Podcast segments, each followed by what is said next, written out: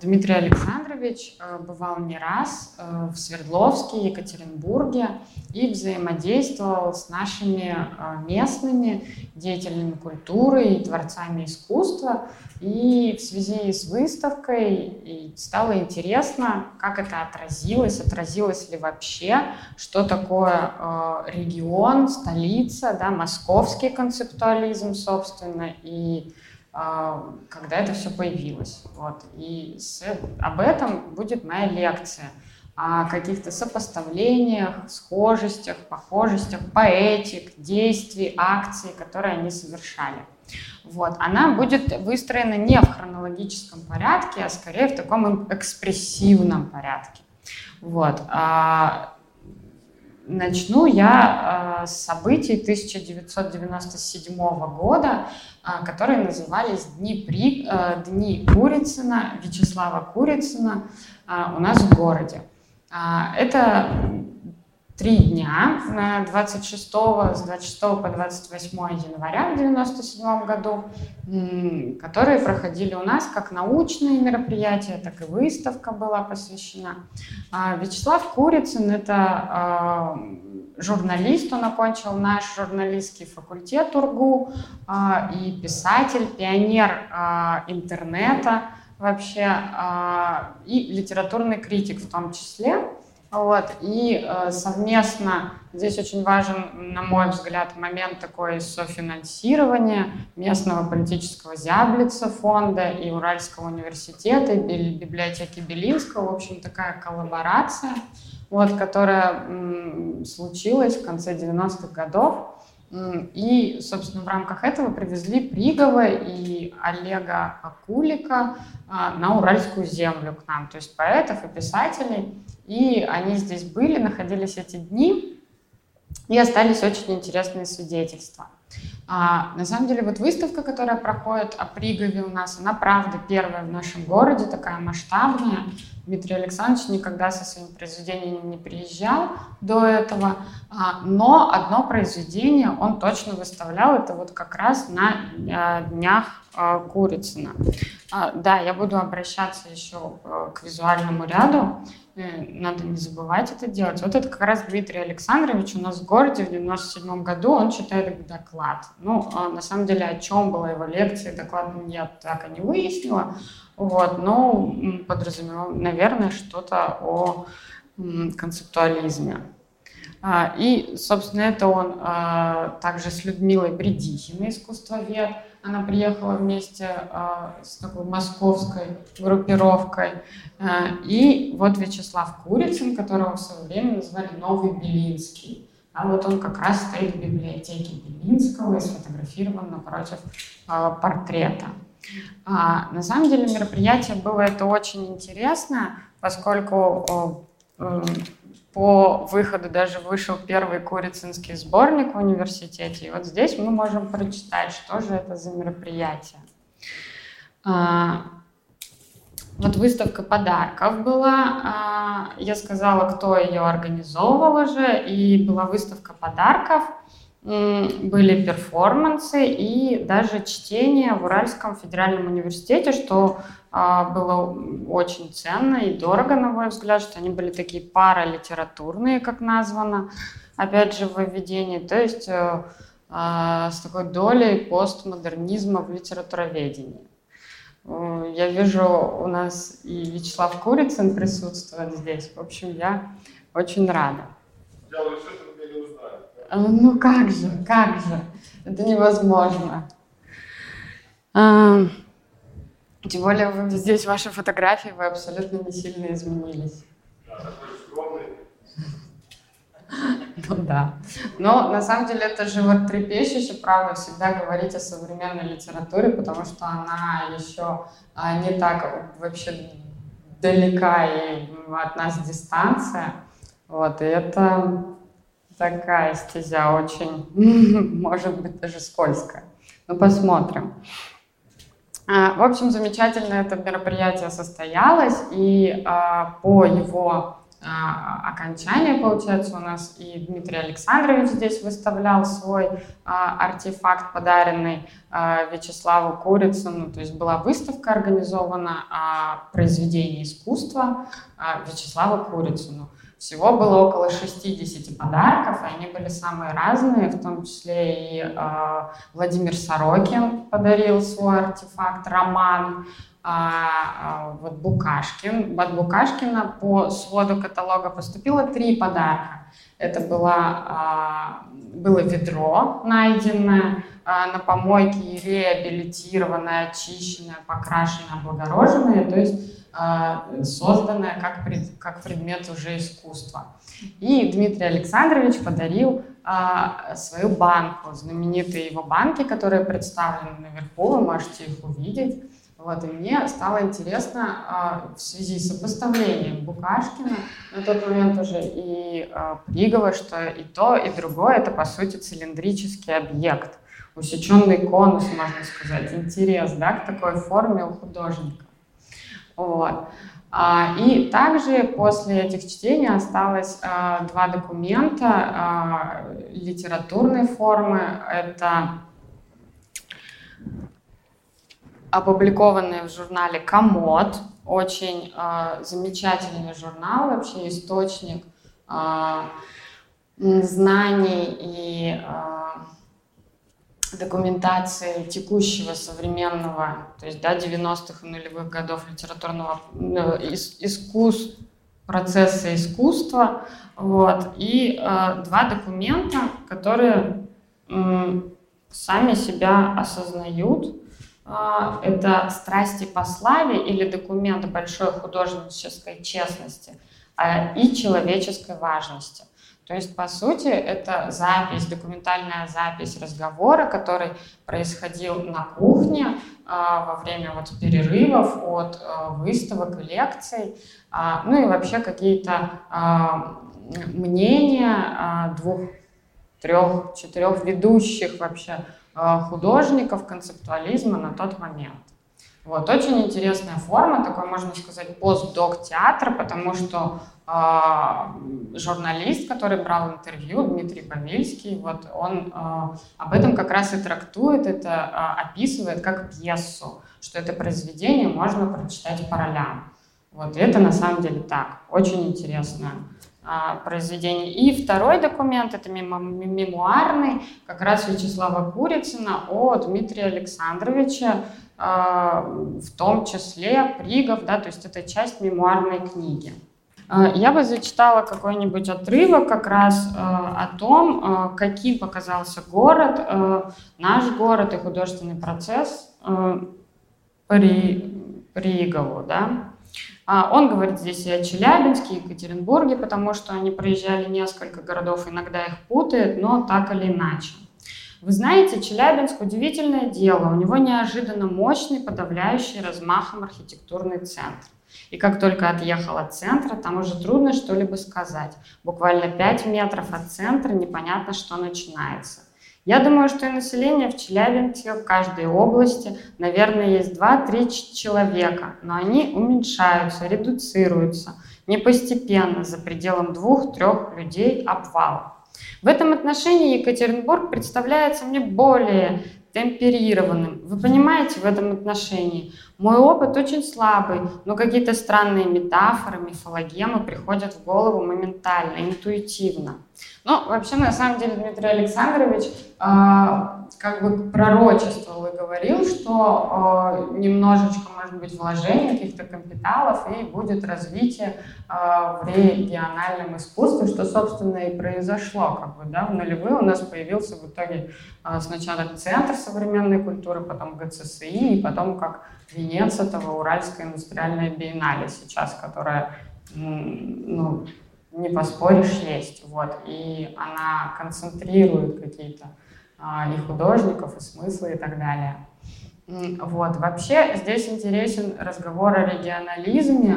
А, это очень важно, потому что Дмитрий Александрович а, говорил потом уже по другому поводу об Урале, о выходе антологии уральской поэзии, изданной Кальпиди, о том, что скоро ну, он выделял три поэтические столицы России на тот момент, это Москву, Ленинград и Урал, Уральская поэтическая школа, но говорил, что скоро будут объединяться именно не по признаку места, э, топонима, а по, через интернет.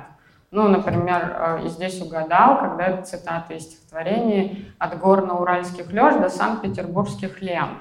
Вообще, да, это другой автор, Елена Стародубцева. Ну, вот так как бы сейчас и происходит на самом деле, потому что э, многие рассредоточились и живут, и мы говорим уже о школах как бы э, в виртуальном пространстве. Это, собственно, фотографии из э, журнала «Комод», той самой кухни, на которой и было это записано и прочитано. И мы видим здесь Вячеслава Курицына и Олег Кулик.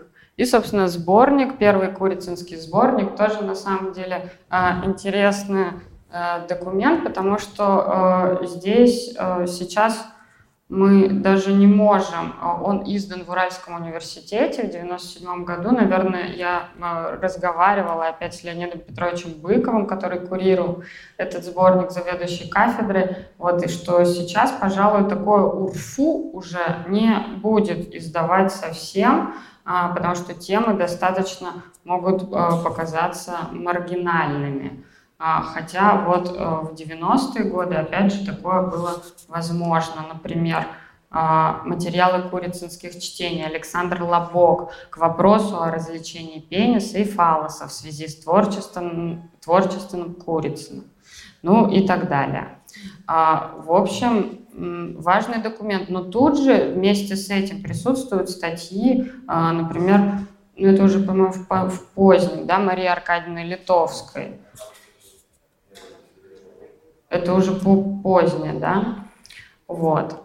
А, ну, это если говорить вот о таком непосредственном а, присутствии и а, коммуникации Пригова а, с уральскими а, и уже, уже это по большей части и не уральскими а, деятелями искусства.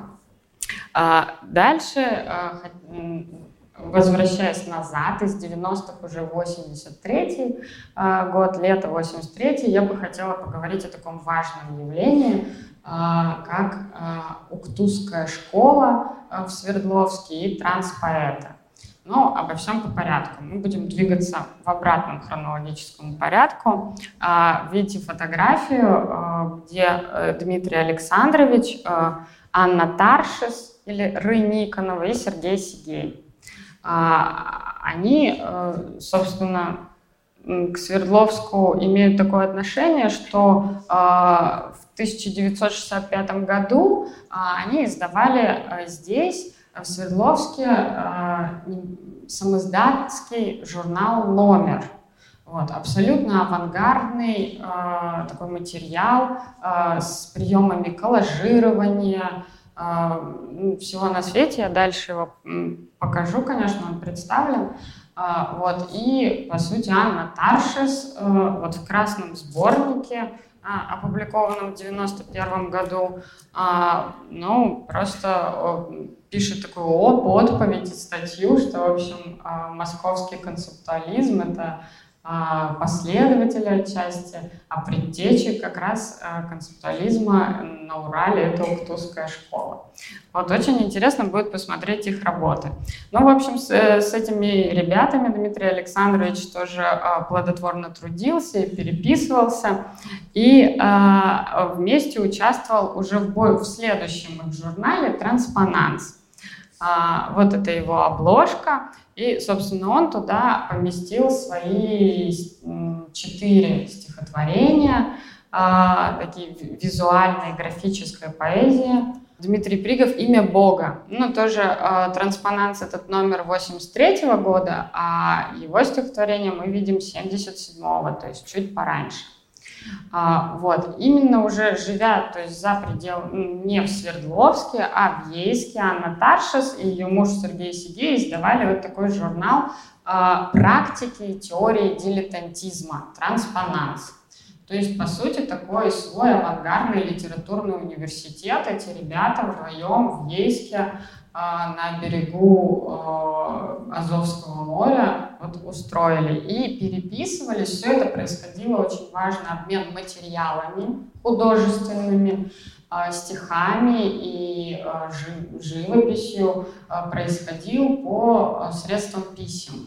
То есть это все пересылалось. Важно еще понимать, что это вторая культура, не подцензурное искусство, неофициальное.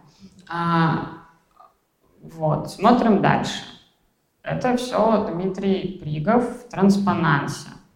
А, ну, на самом деле а, Пригов и а, Тарша с Сидеем не сошлись на том, что а, Дмитрий Александрович считал, что ребята как бы находятся в узкой достаточно сфере языка только лишь, и как бы ее занимаются ее переконструированием и относил их к историческому русскому авангарду, собственно, к Филонову, Малевичу. Почему-то именно к ним в переписке вот он на них указывает особенно.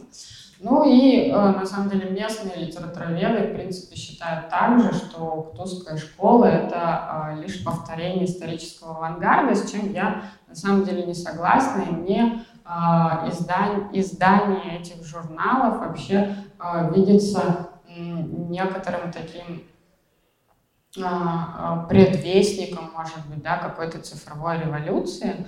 Вот почему, объясню чуть попозже. Это в этом же номере представлены стихи Сергея Сигея, то есть они все любили такие конструемы, да, самые разные. А это уже стихи Анны ну, чуть более цветные и интересные, а, поскольку здесь она использует и визуальные, а пиктографические стихи, она в этом номере их называет так и объясняет.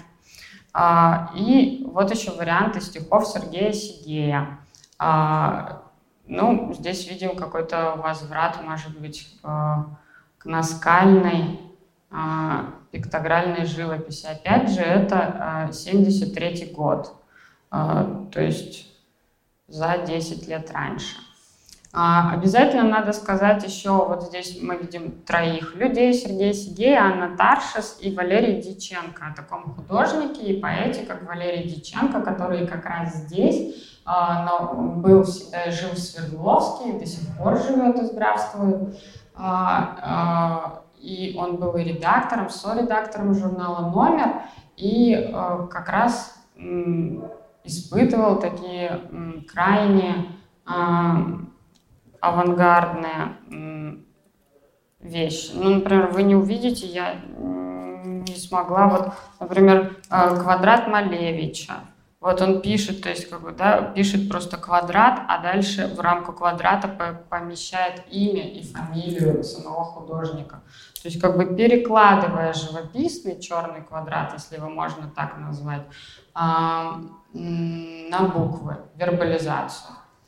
Вот. А, ну и можно как раз почитать Анну Таршес, что она пишет о номере и об этом периоде ее жизни. Но она достаточно очень критична, но что делать? Когда я рассматриваю в ведущем журнале по вопросам искусства флеш-арте репродукцию картины Ильи Кабакова, чья это терка, 81-88 год, я вспоминаю множество подобных работ Валерия Диченко 60-х, и среди них его знаменитую «Чье это облако». При взгляде на а, прославленные таблицы из альбомов того же Кабакова начала 80-х, я вспоминаю свои стихи таблицы 73-х. Показывались, кстати, впоследствии и ленинградцами, и, москви... и москвичами. Ну, то есть Анне Таршес вообще важно отстоять это первенство а, зарождения концептуализма именно здесь, в Свердловске, в закрытом городе, а не в Москве. Вот. Но, а, но ее можно понять, наверное, простить. Вот, потому что мечты у нее, правда, достаточно а, даже сейчас кажутся авангардными. А, Вот, например, она пишет, «А, в 69 году я мечтала о живописи умом, рассказах с полчеловеком, рифмовании цифр и об разумного мира, о мимикрии грамматики, экстрактах слов, о демонстрации помех, о цвете разговора, о параллельных текстах, о стихах с комментариями, как в XIII веке, что я осуществила в XX веке в журнале «Транспонанс». А, она писала прото-пьесы, учебники русского языка, например, учебник «Любояз». А, ну, конечно, нельзя не заметить, да, правда, большую э, связь э, поэтов-трансфуристов э, с Хлебниковым, например, э, Крученых. А, ну и еще первым концептуалистом Анна Тарша своим учителем считала а, Алексея Николаевича Чечерина. И вот здесь мы доходим с Приговым до удивительной точки, потому что по свидетельствам а, ну, даже нескольких человек этих событий, знаменитый Дмитрий Александрович появляется именно после знакомства а, Пригова вот с книжкой а, Алексея Николаевича Чечерина. Сейчас мы посмотрим. Собственно, это фотография 71 года. А, Тарши соседей уже жили в Ейске, и Дьяченко приехал к ним а, в Ейск. А, и дальше они ездили в Коктебеле. У них был такой художественный первый съезд Уктузской школы в Коктебеле. Ну, по традиции русские писатели любят отдыхать в Коктебеле. А, это, опять же, материалы из э, того же номера. А, номер, номер, журнал «Номер». Ну, такая игра. А это переложение, собственно, там море, наверное, Анна Таршис.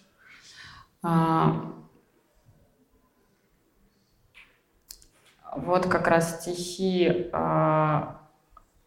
Валерия Диченко «Лестница» ну, перемещение одного слова в рамках листа, да, и, ну, как говорящая, а, можно сказать, а, динамика букв о том, что это лестница.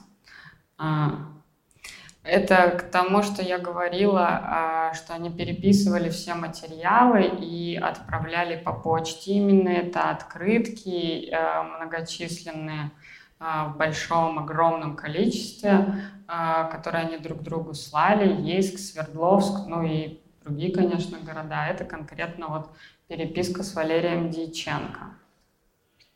А, среди чужих стихотворения «Разбросанные буквы по полю» Валерия Дьяченко и стихотворение «Хорошо». Оно, вот если говорят о Пригове, да, что это поэзия Э, действия, то есть она непосредственно связана с действием, то как раз стихотворение Диченко, вот это хорошо, ну, заставляет э, с ним контактировать, потому что можно прочитать.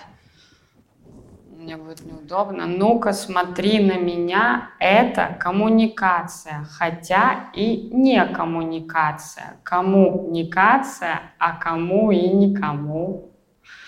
Вот стихотворение с тобой разговаривает, такое мани- делает манипуляцию. А, это а, как раз про отцы а, и трансфуристов, в том числе полет стихотворения 1914 года, полет Васи Каменского на, на аэроплане в Варшаве. Если мы там пролистаем, например, ну, вот на это стихотворение Сигея или даже на стихотворение Пригова, которое о Святом Духе и Отце, как бы, да, и по форме может э, напомнить крест, э, взлет, э, ту же динамику, то, в принципе, все одно. А, и вот как раз мы доходим до первого русского концептуализма Алексея Николаевича Чичерина. И это книга «Канфу», а, которая, ну, там, без труда, не без труда, но по, по утверждению Таршис не без труда далась Пригову. И вот откуда появляется Дмитрий Александрович. Такая, казалось бы, банальная очень э, вещь. бытовая, биографическая, но интересная. Тем более в творчестве, ну, в творчестве Пригова, наверное, важное, как множение имиджев.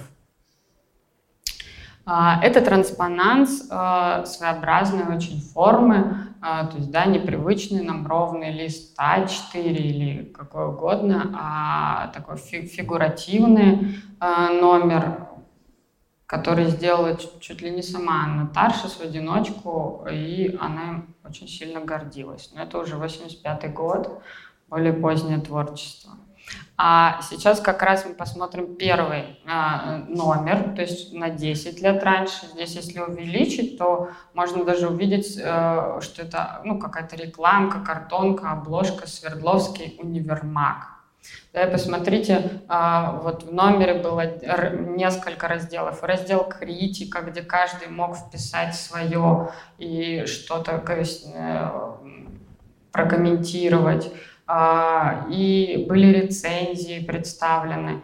И э, достаточно своеобразное, очень такое стремление, может быть, уже к верстке, что ли, к разрушению текста. А, ну, чтобы это совсем так сказать, доказать. Я вот такую случайную сама штуку сделала и вам показываю.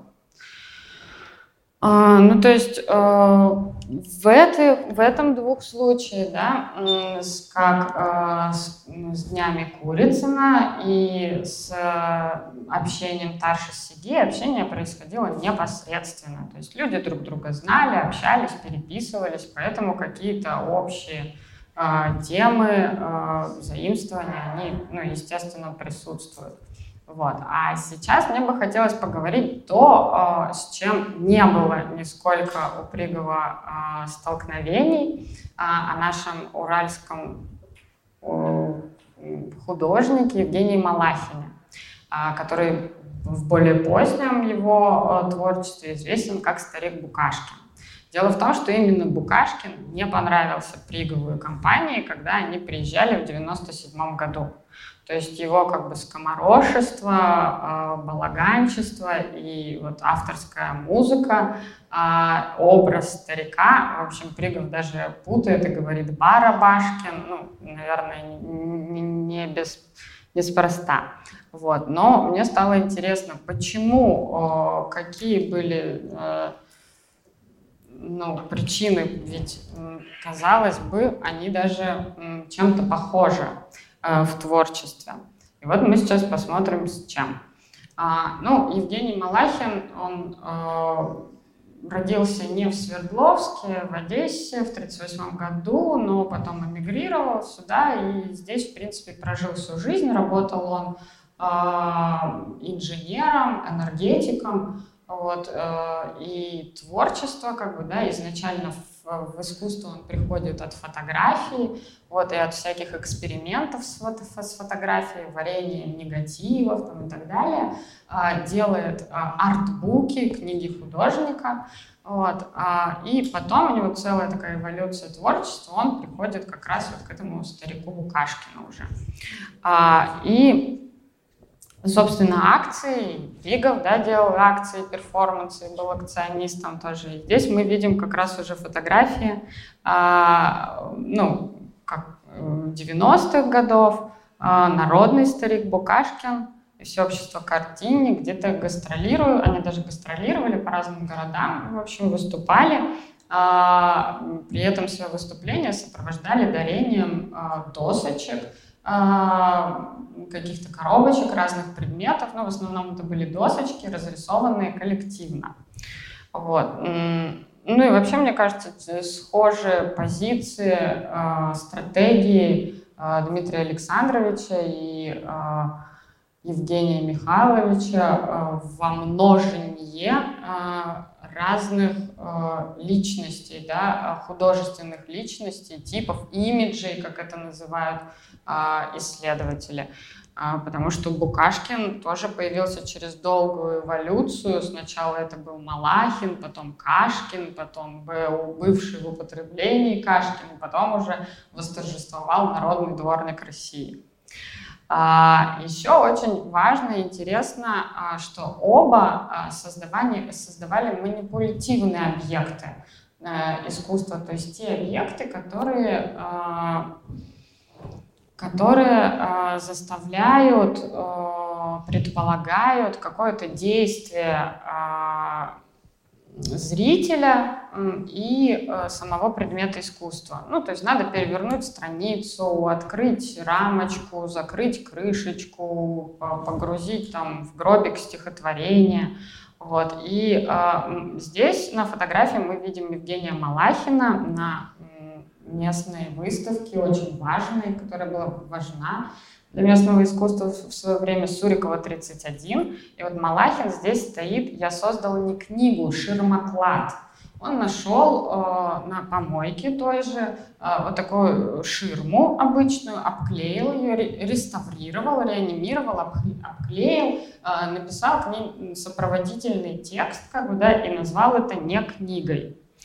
А, ну и сейчас она... А, и здесь он на фотографии э, стоит с такими крестами, которые... Э, это как ручки этой книги, которые можно было крутить. И э, в, в результате работы механизма, э, ну, который мне непонятен, к сожалению, вот, э, получалось, что э, машина генерирует текст выдает пожелание или что-то. Не, не уверена, что я сейчас правильно говорю, но, в общем, суть в том, что э, объект, арт-объект э, генерирует э, что-то. Это здорово.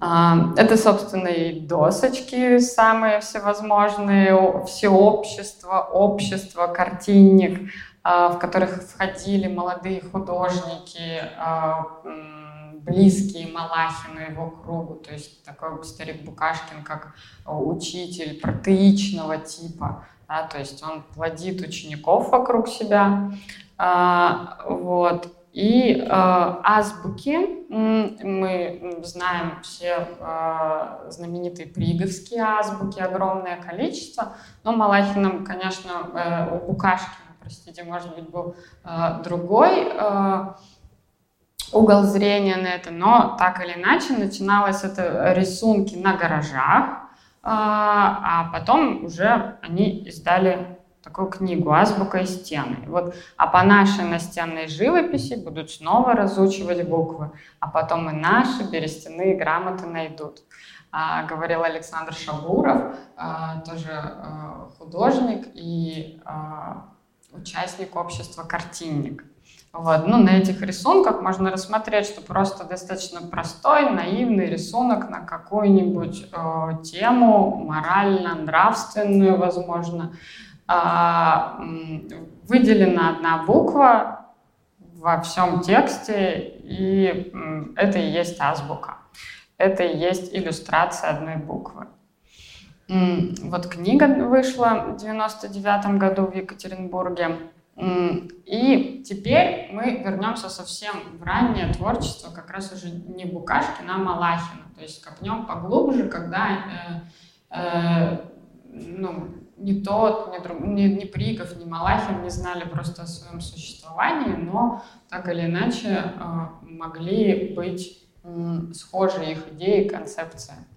А, да, я скажу это уже в, конце, да, наверное, к концу лекции, подход в середине. Здесь а, я мало очень иллюстрирую а, свой доклад Приговым, потому что это нелепо. Мы находимся на выставке Пригова, и, собственно, там все можно посмотреть, да, а у меня здесь уральский контекст. Вот. Это книги Евгения Малахина, достаточно самоиздатские, сложно набранные, либо на печатной машинке, наверное, ЦПУ такое не выведет. Вот, а, собственно, у них они такие как монументальные, можно сказать. А, одна называется «10 вполне неубедительных ответов про построенных из 75 восклицаний или я задаю восклицания, а, а вторая книга «10 весьма самостоятельных проблем, образованных из 75 вопросов» или «Я задаю вопросы» 79 года. Обе книги одного года. И вот э, они э, достаточно большого формата, чуть больше даже А4, это фотобумага печать и фотобумага, и еще и пластик, и нитрокраски. В общем, здесь совмещены э, такие зашифрованные э, поэтические э, тексты, высказывания и совмещены с картин, э, с изображением, вареными негативами, э, которые еще и ну, переворачиваются, листают, что создает, в общем, множественную картинку.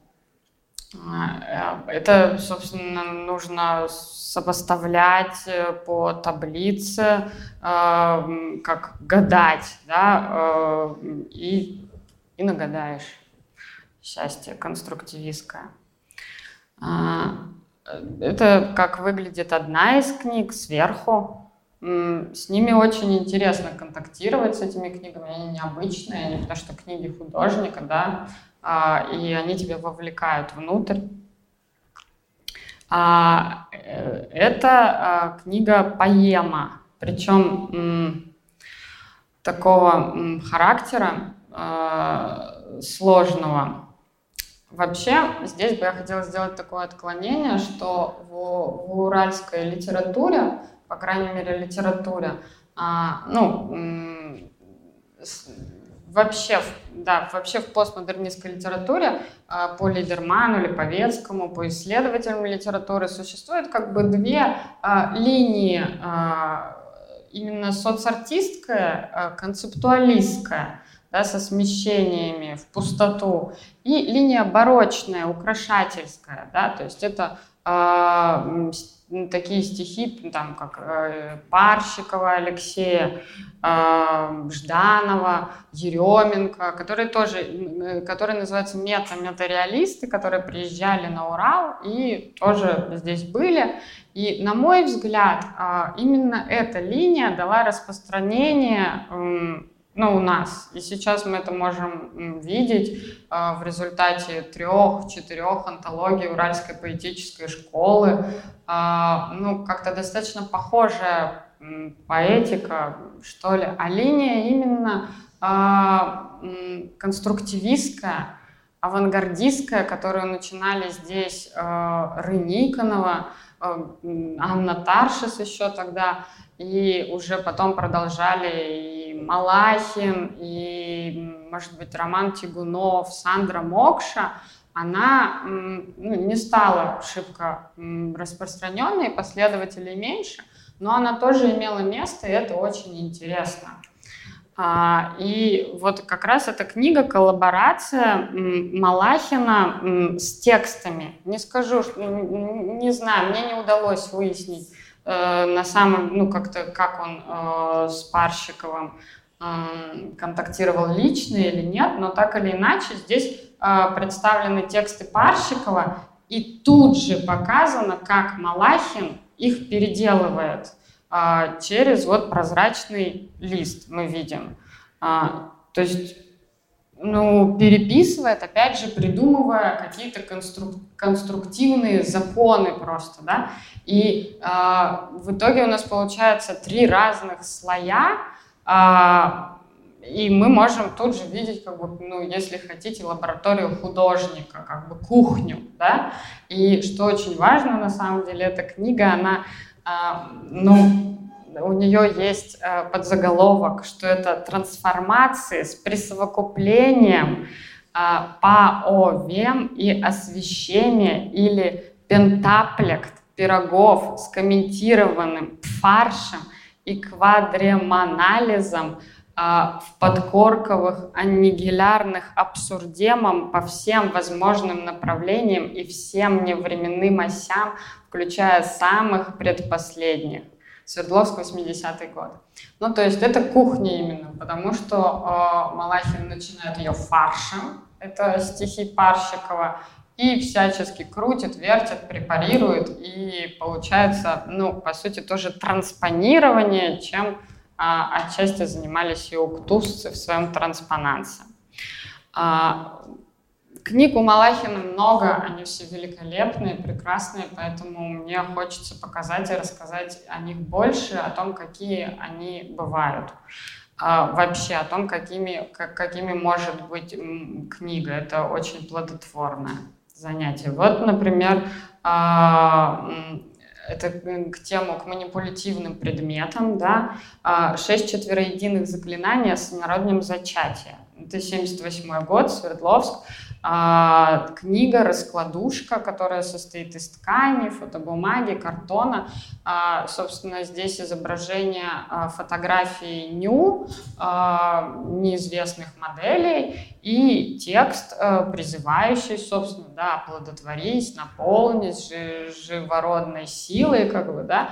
Вот. И более того, книга, когда раскладывается, это я, мы делали выставку в музее Митинкова, вот, и э, это, собственно, разложенная, это женщина-книга, прекрасная просто, да, которую, если вот правильно разложить и поставить, она как бы манит и зовет. Ну, это мне как ну, пик просто а, манипулятивности. вот. И а, э, стихонание голяшки в головешно-кальном футляре, или книга «Откровение сердца» и «Одохотворение десяти окон и девяти дверей».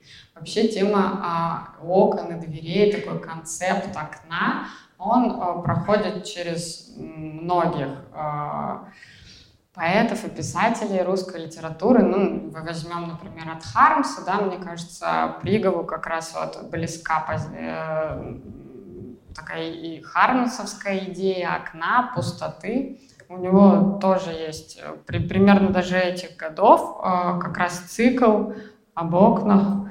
А, и вот такая э, у Малахина своя как бы, да, интерпретация этой темы в фотографии. Вот это середина и конец книги мы видим, дверь, дверь а, и сердце, как крест. А вот, собственно, это и стихотворение, а, которые ну, как половина книги это э, двери, а половина книги это окна. Что тут написано? А, я не, лекция так ну, началась, я не успела, в общем, увидеть. Ну, э, все это любви. Я пытаюсь сейчас вспомнить цитату. Э, книга на самом деле потрясающая в том плане, что э, я, э, я наконец, он в, в предуведомлении, автор Малахин пишет, я наконец уверовал, что есть Творец и Бог. А, и именно от того, что есть любовь. А если нет любви, то нет меня. Ну, то есть через такое вот сакральное, очень простое, на самом деле, да, а, он э, приходит своему, наверное, Богу. Не знаю кому. А, и еще одна потрясающая книга с фигуративной, э, с фигуративным оформлением, причем это ну, даже не сам текст, а только лишь вступление к этой книге. Это нотная тетрадь, вот, и, собственно, название это, да, в, в какой-то части от вас это, не знаю, слева, что ли, да, вы видите.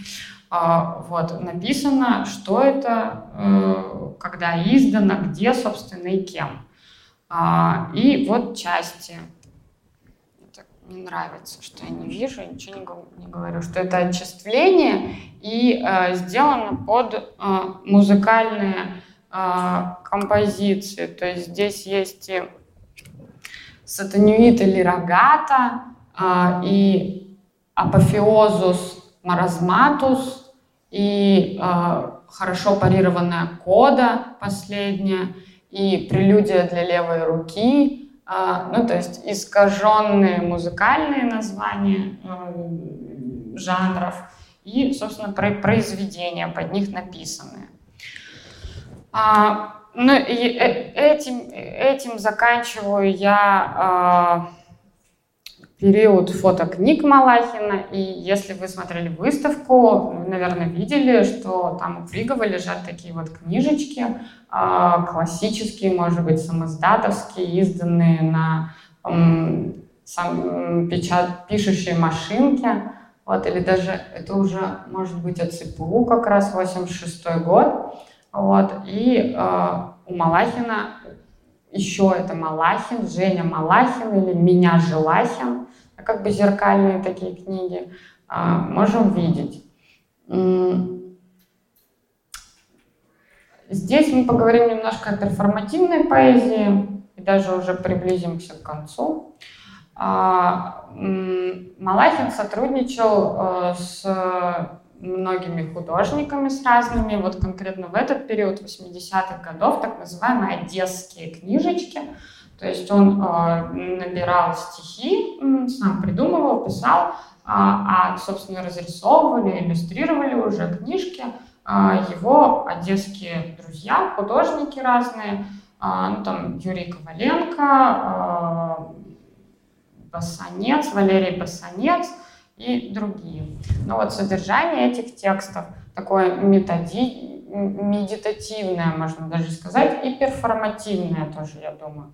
Открою глаз, затем другой и закрываю оба. Открою глаз, другой открою, затем наоборот. Открою глаз, смотрю, смотрю, закрою глаз и думаю себе. Открою глаз и, ну, давай смотреть закрытым глазом. Люблю смотреть двумя глазами. Сначала первый открываю, а после и второй.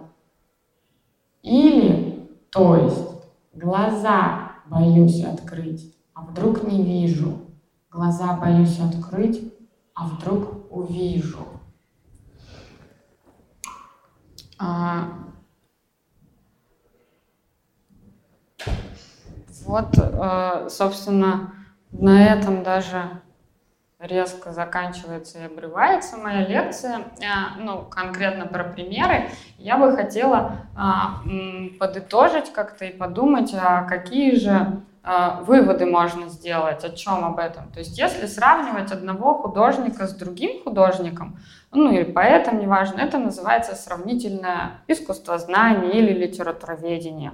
То есть как они, может быть, встречались, лично контактировали или заимствования, ве веяния это были.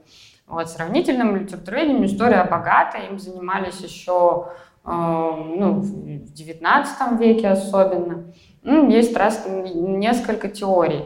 И э, я э, даже, может быть, выработала такую свою теорию, э, что независимо э, одна мысль если она появляется а, у одного художника в это время, она обязательно должна возникнуть где-то еще в каком-то другом художнике. Как это, например, а, мы можем видеть, независимо от их личных встреч и э, пересечений, переписок и так далее.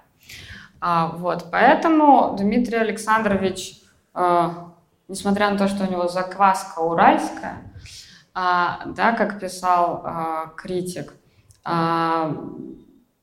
близок и местному региональному искусству, которое, наверное, уже как раз выходит из этой региональности или уже вышло а, совсем в другую какую-то эпоху.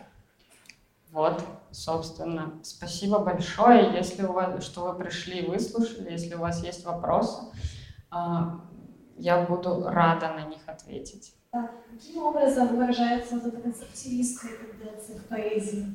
А, да вот как раз э, всем то, что я рассказываю сейчас, например, а, Анна Валерий Дьяченко с его квадратными стихами, Анна Таршес, например, со стихом «Мух нет», или вот, например, Дьяченко перекладывал а, Пушкина э, стихи непосредственно в прозу. То есть это именно какие-то механические отчасти действия с, со стихом. Да, пожалуй, так. Ну, Очень любопытно то, что вот это переложение Пушкина в прозаическую какую-то плоскость, она как-то классно соотносится с проектными приговами. Приговы, допустим, драматизация Пушкина, когда он заменял какие-то слова из ну, всем известной стихотворений Пушкина, там, «Безумный» или еще что-то вот такие. Да, я думаю, конечно, как бы очень. И даже, ну, я говорила о перформативной поэзии, да, поэзия, которая э, требует вместе с собой какого-то действия еще. Да, у Пригова есть поэт в России э, больше, чем поэт. Э, ну, Пушкинская, потом Приговская, когда м, он подходил, под, подходить к поэтам и мерить их э, линейкой, э, как это называется, рулеткой. Вот. И, собственно, а Малахинская открыл глаза, закрыл глаза, открою глаз, один закрою, потом подумаю, как бы, да, мне тоже видится вот какой-то этой перформативной поэзии, то есть какой-то заряд, по крайней мере, да, ядро перформативности в этом присутствует. А, ну, вообще, на самом деле, с барочной линией и вот конструктивистской, может быть, даже как-то не так, а по-другому, это именно как раз литературовед или Либерман или Повецкий, ну, я думаю, больше Марк Липовецкий по 20-му, вот, по этому периоду. Это их, им идея принадлежит. А может быть, даже и не им. Давайте я вам по конструктивизму отвечу. И еще раз уж мне сегодня Лутохин напомнил фразу из «Синего гриба», там, когда джин остается, в «Синий гриб» смотрели, да? Раз уж я здесь, что касается поэзии конструктивизма, то Владимир Луговской, э, есть были в русской поэзии, была школа конструктивизма, которую Третьяков, Луговской, 20-е годы, э, э, длинная, огромная традиция, и, собственно говоря, если вы собираетесь этим заниматься, вам имеет смысл вот это самое, там посмотреть.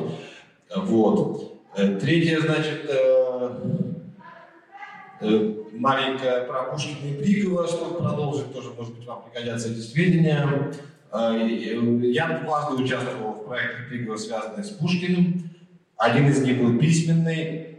Э, он попросил переписать Евгения Онегина. Именно, что заменяя некоторые вот слова и так далее. Вот. Опять же, если вам для своих исследований нужно, я вам пришлю то, что я написал, у меня есть в сканированном виде. Я помню, там мало что помню, помню фразу, э, помните там э, в оригинале, да, э, в летний сад гулять водил, а что перед этим Андрей? Андрей Кулик тоже участник первого курса чтений. За шалости бронил. И летний сад, да, за шалости бронил. Летний сад, вот у меня, помню, было по кумполу, его не пил, и в летний сад гулять водил. А однажды Бригов позвал меня в телевизор, молодое поколение вряд ли помнит. Была такая программа, называлась «Знак качества». Помните? Записи, наверное, потому что... Да, знаешь, что это такое, да? Это э, любой человек, э, э, кто угодно мог прийти в телевизор и, и что угодно рассказать. Ну, это могли не показать, да? Ну, то есть любой желающий приходил, высиживал очередь, что-то, что-то там или прыгал, или на голове стоял, ну, то есть свое какое-то вот себя как-то проявлял. Вот, и мы пришли, значит, с Дмитрием Александровичем, он меня привел, значит, он узнал, куда идти, выселили, выселили большую очередь, которая состояла в основном из людей с собачками и кошечками, которые хотели, ну, моя кошечка, значит, по, по факту, причем этих качества мало, по-моему, кто с этими кошечками был, да, но все равно вот люди, тем не менее, в нашем случае очень много с ними сидели. А наш перформанс, то есть триггерский перформанс, в котором я участвовал, состоял в том, что мы читали стихотворение пророка. И сели вот так вдвоем с Вячеслав Николаевич, Петр Александрович, и почитали по строфе пророка, э, вот по строфе, ну, не по строфе, а по, ну, по очереди, строфа, строфа, строфа, стихотворение Пушкина пророка. А всего у Крикова в этих знаках качества было три выхода. Вот он меня к одному привлек, еще у него было, не помню с кем еще один, еще один раз он один что-то там делал в этом знаке качества. Не знаю, сохранится эти передачи. Вот. И еще, значит, вот что мне особо любопытно было, и о чем я, спасибо, что услышал, буду думать. Вот действительно, вы напомнили о том, что очень резко, я забыл об этом резком неприятии и Куликом, не Андреем, а Олегом, э, Кашкина, действительно, и, и каких-то других деятелей свердловской культуры. Вы помните концерт Верникова, Саша тоже им очень сильно не понравился. Я про это совершенно забыл, то, что вы сейчас сказали, и просто у меня мысль, поскольку она вскочила, вот я поэтому тоже вскочил, и эта мысль, соответственно, пока она, значит, это, ну, чтобы начать ее проговаривать, может быть, потом она у меня как-то разовьется. То есть в чем действительно какое-то вот серьезное э, идеологическое несовпадение вот этих людей, ну, вы сравниваете мало Кашкина и Тригова, давайте вот эту пару, да, я вот думаю в чем, что здесь, я бы даже, извините за выражение, употребил слово «классовый», потому что вот при всей, так скажем, эстетической прогрессивности там Пригова и Кулика продвинутости, ну давайте для простоты считать, что это прогрессивность и продвинутость, вот я так понимаю, что они вполне остаются себе, э, оставались, Пригов-то умер. Э, вот есть романтическое представление о художнике, о поэте, как об особом существе, век, да, об этом, то, что пишет Липовецкий, что Пригов совместил это. Не знаю, что пишет Липовецкий, а, вот как раз не знаю, совместил, не совместил. То есть а, не великий русский, великий русский поэт можно по Нет, э, романтический поэт – это тот, который выше общества, вот, которому можно больше. Романтическая фигура поэта, художника, люди, особые люди, люди, ударенные сверху молнией, им можно больше. Они выше нас. Вот в чем дело, да? Это романтическое, романтическое представление об искусстве. Романтический герой Чарльз Гарольд, Евгений Онегин, он выше толпы. И вот э, и Бригов, и Кулик, вот для них, я думаю, важна эта идея, что художник выше толпы. А тем более, что еще же это вот актуальное искусство, да, которое себя позиционирует как оно еще и внутри искусства, особая какая-то, да, такая сфера деятельности, которая выше всего остального искусства, это все остальное искусство толпа, они еще и тут выше толпы. И вот эта вот позиция, например, ну да, она сейчас, возможно, что она сейчас совсем уже архаичная. Вот я, я, я вот сейчас про это думаю, и кажется немножко такой нежизнеспособной. А, а в лице Кашкина они встретились с человеком, увидели человека, который у него это совершенно другой как бы, способ существования в обществе. Эти рисунки на гаражах, на э, туалетных баках, это общение с толпой, это то, что люди, значит, там и не только же он дарит людям бесконечно эти самые э, таблички свои, досочки, да, он же этих людей привлекается, он бесконечно открытая система. Э, искусство, которое не выделяет себя, не, не, не ставит себя выше людей, а которое вот существует с ними. И мне кажется, вот именно... А тогда что? Вот, вот было время 90-е, вот когда вот это весь концептуализм, постмодернизм, э, мода, сила, мы это самое, вот нас все любят, печатают, публикуют, устраивают выставки, да, мы это самое. И тут они приезжают и сталкиваются с чем-то, что им кажется вот с хроническим, старым, которое как бы из другого мира, из другой жизни. То, то что я вот помню, вспомнил, э, пока вас слушал, про Сорокина. Где-то в конце 90-х я в то время был популярным журналистом и там э, занимался в том числе не только журналистикой, политтехнологиями, чем-то таким. Э, и вот Сорокин мне как-то говорит, Слава, пора было брать власть. Я даже не совсем сразу понял, что он имеет в виду, что это, вот, как бы это сам. А потом разговоре выясняется, что он имеет в виду, как бы, вот что надо идти в Министерство культуры, работать, что надо становиться вот мне, например, министром культуры, для того, чтобы Сорокин, значит, э, и вот сейчас, э, вот как бы я чувствую и через, сейчас, сквозь эти годы, вот это вот, э, я бы не сказал несоответствие, но вот это сочетание но действительно новой эстетики, которая, значит, с Плиговым, Сорокиным и Куликом к нам пришла. И вполне, вполне такого, знаете, вот этого старого барского отношения к позиционированию художника. Да, надо, надо иметь деньги, надо иметь власть. А Кашкин совсем другое. И вот как сейчас кажется, ну, понятно, все меняется, люди долго живут. что позиция Кашина как да, она интереснее и, и перспективнее. Вот. Ну и, соответственно, считай, и как, и как для нашего времени понятно, что ну, понятно, да, сейчас кризис, кризис идеи элит на всех, на всех этажах, да, борьба с привилегиями, в том числе заслуженными привилегиями, ну, культура отмены, мы это все понимаем. И вот в этом контексте спасибо, что вы, значит, вот я, может быть, как-то по-новому на это посмотрю, что действительно э, претензии актуального искусства, ну, это я уже давно понял, что претензии актуального искусства на то, что оно особо, есть какая-то особая сфера э, внутри искусства, ну, давно уже, мне кажется, юмористическими. Вот. И, а то, что вы сейчас рассказали, хорошая, хорошая очень иллюстрация этого моего понимания. Спасибо.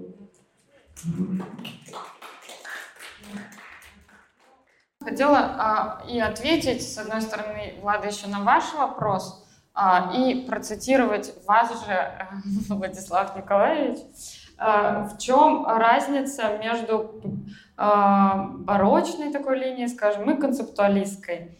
А, Пригов а, отмечают, а, что очень ну, как-то так э, неврозно, может быть, да, что ему не свойственно, относился к Бродскому. А, Бригов знал Виталия Кальпиди, а, нашего а, замечательного уральского поэта, как раз вот пролоббирующим линию такой барочности, назовем это, причем ее очень мощно, я уже повторюсь, в трех-четырех томах. И цитируя размышления и записи Вячеслава Николаевича на эту тему, Пригов вдруг говорит, что они, Кальпиди и Бродский, от нас – типа Пригова и меня и прочих разных постмодернистов, отличаются вот чем, что у нас есть чувство, что вот проснутся утром люди, которые дают нам деньги, печатают наши тексты, возят нас по конференциям, читают нас, слушают, пишут о нас и опомнятся, что же это за наваждение, как же это, с кем же мы дело имеем. У Пригова есть важная телега о том, что такое риск в искусстве. Риск оказаться не художником – и вот как раз э, у Бродского и Кальпиди у них другая игра, у них разговор с Богом. Ну, то есть это речь идет о позиции, да, это, ну, мы можем не трактовать это буквально э, в плане исповеди, молитвы, ну, и разговоров с Богом, да, а позиция поэта, ну, его стратегия, э, в которой он может быть бессознательно, полубессознательно, неважно как, как бы верит, да, и это абсолютно две разные позиции. А, либо ты разговариваешь с каким-то абсолютом и делаешь что-то для кого-то, для какого-то третьего, там, да, второго, может быть. А, либо ты, в принципе, делаешь ставку на искусство. И вот э, Вячеслав Николаевич так и пишет, что э, Пригов называет такое искусство, ну, что поэты, художники, там, Церетелли, Басинский, там, кто тут еще, Гондлевский, в общем, они могут быть хорошими, плохими поэтами, художниками, литературоведами, а, но они так или иначе э, считают себя поэтами и художниками. А, а Пригов называет такое искусство народным промыслом. То есть есть вот такая традиция, от чего же в ней не работать. А есть искусство, которое рискует оказаться не искусством. А, то есть Бреннер рискует оказаться не художником, а просто хулиганом. И вот ставка здесь. Вот я думаю, это ну, очень важно. Да. Ну, вот если есть, например, э, поэт, эм, значит, получается, э, верующий, да, как там Бродский, есть, значит, поэт сомневающийся, как Бригов, а есть ли поэт-атеист, как бы, который вот заранее, просто целенаправленно, значит, э, демонстрирует всем, всем своим творчеством то, что, в общем-то, никакого смысла это все и цели не имеет. Да, я думаю, безусловно. Ну так, просто, чтобы можно было об этом подумать, имя какое-нибудь. Имя какое-нибудь подумать. М- М? Поэт-атеист. Не знаю. Да, но не знаю, что. Ну, нет, это же...